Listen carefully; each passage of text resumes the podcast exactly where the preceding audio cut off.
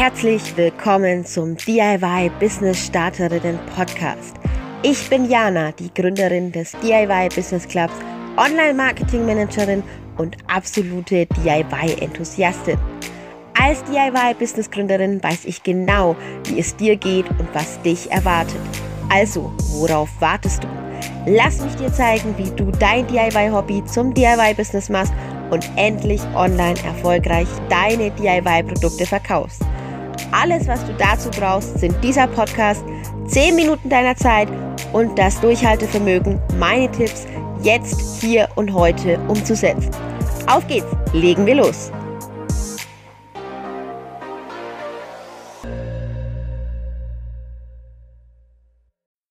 Hallo, hallo, hallo zu einer neuen Podcast-Folge und ich freue mich riesig, dass du jetzt dabei bist, dass du den Podcast hörst und dass wir immer mehr und immer wachsendere Einschaltzahlen haben. Und diese Woche ist für mich eine ganz, ganz besondere Woche, denn der DIY Business Club wird mehr oder weniger ein Jahr alt.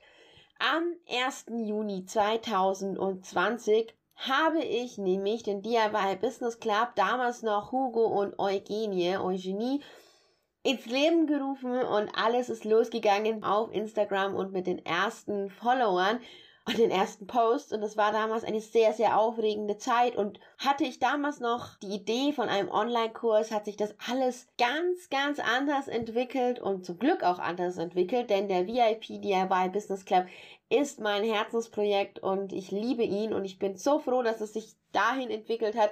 Und deswegen stoßen wir an auf ein Jahr DIY Business Club. Schön, dass du dabei bist, schön, dass du in der Community bist. Wie gesagt, Jubiläum und ähm, ich habe mich entschieden, wir machen eine richtig gute Folge, die dir wie immer richtig gut weiterhilft. Und zwar zum Thema, was gehört in einem Flyer und was nicht. Warum? Na ganz einfach. Wenn man startet, wenn man anfängt mit einem DIY-Business, aber auch wenn man schon länger in einem DIY-Business ist, dann muss man ja Kunden finden und Verkäufe generieren. Sonst kann man das Ganze als Liebelei und Hobby abstempeln und das wollen wir ja alle nicht. Deshalb Thema Flyer. Flyer sind ja Auslegeblätter offline. Also das, was du normalerweise für dein DIY-Business tust, wenn du online Werbung machst, das kannst du mit einem Flyer offline tun, wenn du ihn in die richtigen Stellen legst. Und zum Thema Flyer bekomme ich immer ganz viele Fragen, beziehungsweise oft schicken mir auch ähm, einige von euch Flyer und da fällt es mir dann manchmal schwer, lieb zu bleiben, weil was ist denn ein Flyer? Ein Flyer ist ein Handzettel und ein Handzettel muss natürlich schnell gelesen werden können. Und wenn du dich mal umschaust, Plakatwerbung oder Flyer von größeren Unternehmen, zum Beispiel auch Coca-Cola als Beispiel, ja, wenn man in den Supermarkt geht und neben dem Cola-Kasten dann noch ein Flyer liegt, da findest du was? Ja, genau, alle Informationen sehr übersichtlich und ohne Fließtexte. Das Schlimmste für das Auge, aber auch für den Kopf deines Kunden, der diesen Flyer in die Hand bekommt, ist ein Zettel, auf dem einfach nur Text, Text, Text, Text, Text, ah, Text, Text, Text, Text, Text steht. Warum? Ganz einfach, weil wir wollen Informationen schnell in den Kopf bekommen. Wir wollen wissen, was, um was es geht. Niemand liest sich gerne einen Verkaufszettel durch, sondern es muss schnell gehen. Das heißt, du musst arbeiten mit Layout. Layout ist ein ganz wichtiges Thema, haben wir auch im VIP DIY Business Club einen eigenen Online-Kurs zu zum Thema Branding und Design und Formen und Farben und Logo auch. Layout, ganz wichtig. Das Thema Fett, das Thema Kursiv, wie viel Fett ist okay, wie viel Kursiv ist okay. Thema Verteilung, wohin kommen Bilder, wohin kommen keine Bilder und da ganz wichtig, nimm hochwertige Bilder und vor allem versuche nicht zehn verschiedene Bilder auf einen Flyer zu klatschen. Lieber nimmst du zwei bis drei Bilder, die einheitlich sind und auch eine Harmonie erzeugen, als zehn verschiedene Bilder mit verschiedenen Produkten, nur weil du der Meinung bist, du musst alle deine Produkte zeigen. Nein, das musst du nicht. Denn der Sinn hinter einem Flyer ist ja, dass der Kunde, der den Flyer in der Hand hat, Lust bekommt, der sagt, oh, das sieht schön aus, oh wow, das sieht cool aus, das sieht ansprechend aus. Ah, was ist denn das? Ich bin neugierig, ich gucke mal auf die Webseite oder auf den Instagram-Kanal. Und dort zeigst du deine ganze Produktvielfalt, nicht auf dem Flyer. Auf dem Flyer gibst du Informationen. Du gibst Informationen, du zeigst auch drei Bilder. Ganz wichtig. Ein Flyer muss ordentlich sein. Kannst du dich erinnern an die Schulzeit von dir? Da ging es dann immer noch um PowerPoint-Präsentationen. Ich weiß nicht, kennst du PowerPoint-Präsentationen noch? Hast du die noch erstellt? Oder gab es bei dir das Ganze noch nicht? Musste man bei dir Tafelbild und Overhead-Folien nutzen?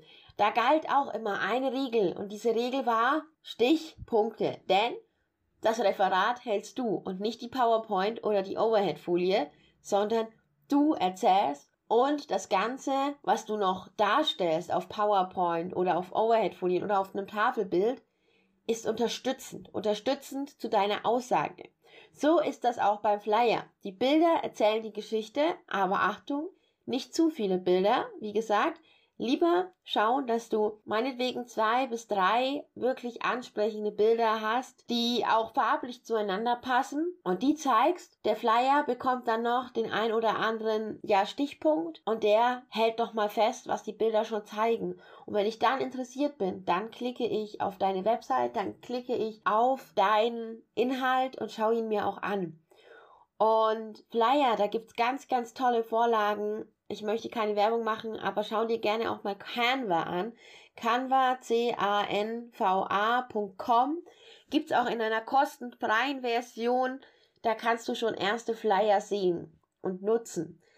Und auch bei den Bildern, es gibt so viele Möglichkeiten, einen Flyer einzurichten, anzurichten wollte ich schon sagen, anzurichten wie ein Essen. Ja, auch beim Essen ein super gutes Beispiel, wenn du ja ein Essen für Freunde anrichtest, dann kann das Ganze schnell überladen werden, der Teller, und dann nicht mehr gut aussehen. Du kannst es aber auch schön machen und die Leute nehmen sich lieber nach.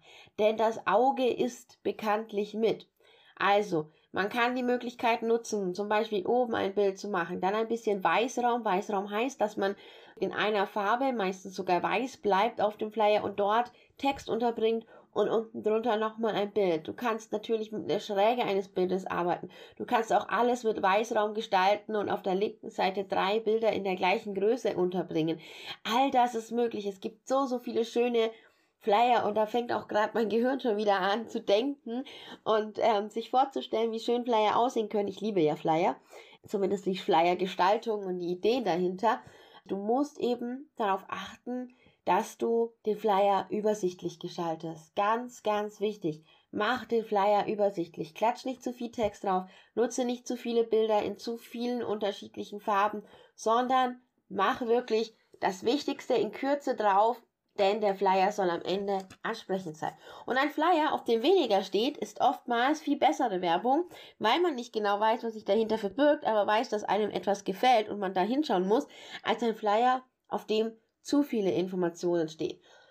Das wollte ich dir jetzt in dieser Folge auf jeden Fall mitgeben. Kiss, keep it simple. Also achte darauf, den Flyer einmal übersichtlich darzustellen in aller Kürze. In der Kürze liegt die Würze und ich glaube, ich höre jetzt auf, bevor ich noch ganz viele andere Sprichwörter zu diesem Thema ja mit dir teile. Deshalb also nochmal zusammengefasst. Flyer.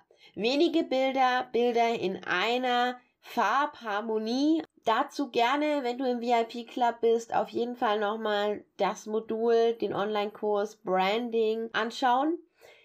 Ansonsten wenig Text in Stichpunkten und überlegen, wie du das Ding gestalten kannst, sodass es anspricht. Weniger ist mehr. Und ich freue mich, dass du immer noch dabei bist, dass wir jetzt ein Jahr DIY Business Club feiern. Im Dezember dann wird der VIP Club tatsächlich auch ein Jahr. Und wie gesagt, ich bin damals gestartet. Keep it simple and small. Am Anfang mit dem Branding-Kurs, um den es ja auch jetzt hier ein bisschen ging der jetzt auch in der Mitgliedschaft enthalten ist und mit einer wirklich süßen kleinen Gruppe auf Facebook. Mittlerweile sind wir richtig, richtig viele im VIP Club und ich freue mich über jeden, der Interesse hat und wieder Lust hat, mit dabei zu sein und sein DIY-Business nach vorne zu bringen. Denn das ist meine Mission. Meine Mission, ach, du bist jetzt auch so eine Nähmutti in, ah, wow, du verdienst mit deinen handgemachten Produkten Geld. Wahnsinn, was du dir für ein Unternehmen aufgebaut hast, um zu wandeln. In dem Sinne wünsche ich dir einen wundervollen Tag. Schön, dass du wieder mit dabei warst. Wir hören uns beim nächsten Mal. Keep it simple and smart. Denk immer schön dran.